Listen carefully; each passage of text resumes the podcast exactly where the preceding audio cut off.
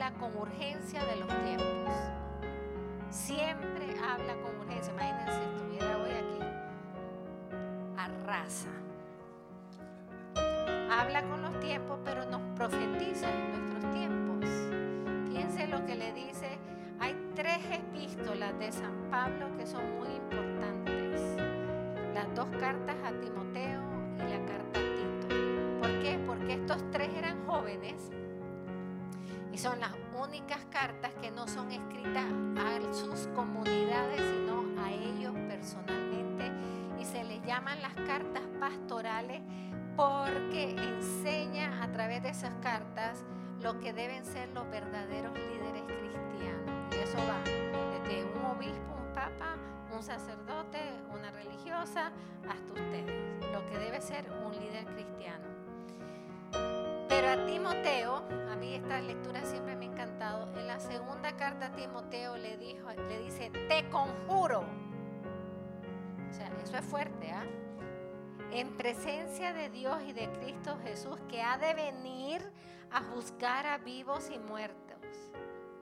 Proclama la palabra. Insiste a tiempo y a destiempo. Reprende, amenaza, exhorta con toda paciencia y doctrina. Ah, oigan lo que viene.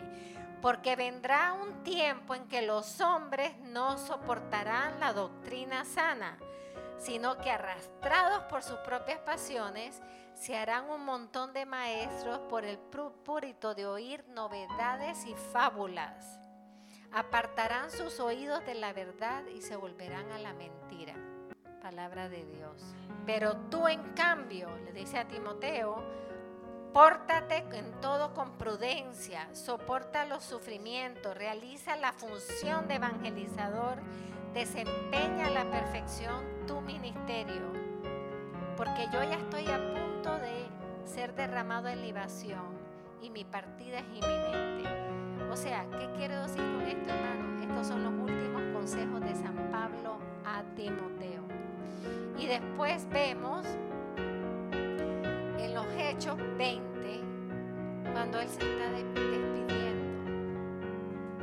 Y él dice, vosotros sabéis cómo me comporté siempre con vosotros desde el primer día que entré en Asia, sirviendo al Señor con toda humildad y lágrimas y con las pruebas que me vinieron por las acechanzas de los judíos.